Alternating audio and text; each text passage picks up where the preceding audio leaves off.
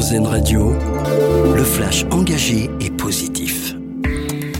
Bonsoir à tous. Les aides au carburant prolongées jusqu'en juin 2024 pour les pêcheurs, annonce faite par Emmanuel Macron aujourd'hui aux assises de l'économie de la mer à Nantes.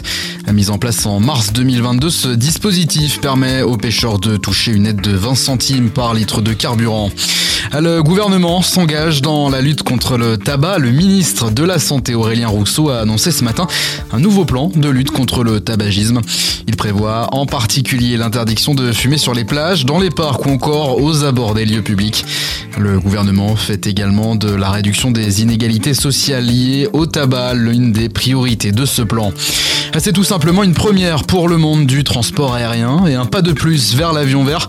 La compagnie aérienne britannique Virgin Atlantic procède au premier vol transatlantique au kérosène renouvelable aujourd'hui. Utilisés en complément du kérosène dans les avions actuels, ils sont produits à partir d'huiles usagées, de résidus de bois ou encore d'algues.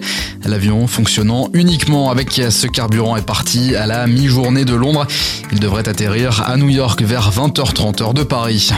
Hors norme, exceptionnel, spectaculaire, les qualificatifs ne manquent pas pour saluer le sauvetage des membres du peloton de gendarmerie de haute montagne à Aiglun dans les Alpes-Maritimes.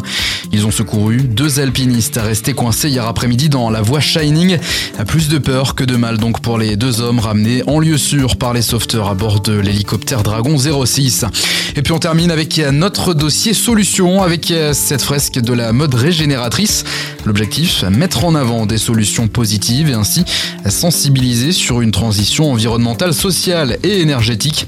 C'est imaginé par le groupe R3, ça permet de mettre une méthodologie efficace pour limiter l'impact négatif de la mode à plusieurs niveaux au sein des entreprises. Reportage à retrouver dès à présent sur notre site internet erzen.fr. Et voilà pour l'essentiel de l'actualité positive. Excellente fin de journée à l'écoute d'Arzen Radio. Une autre vision de l'actualité.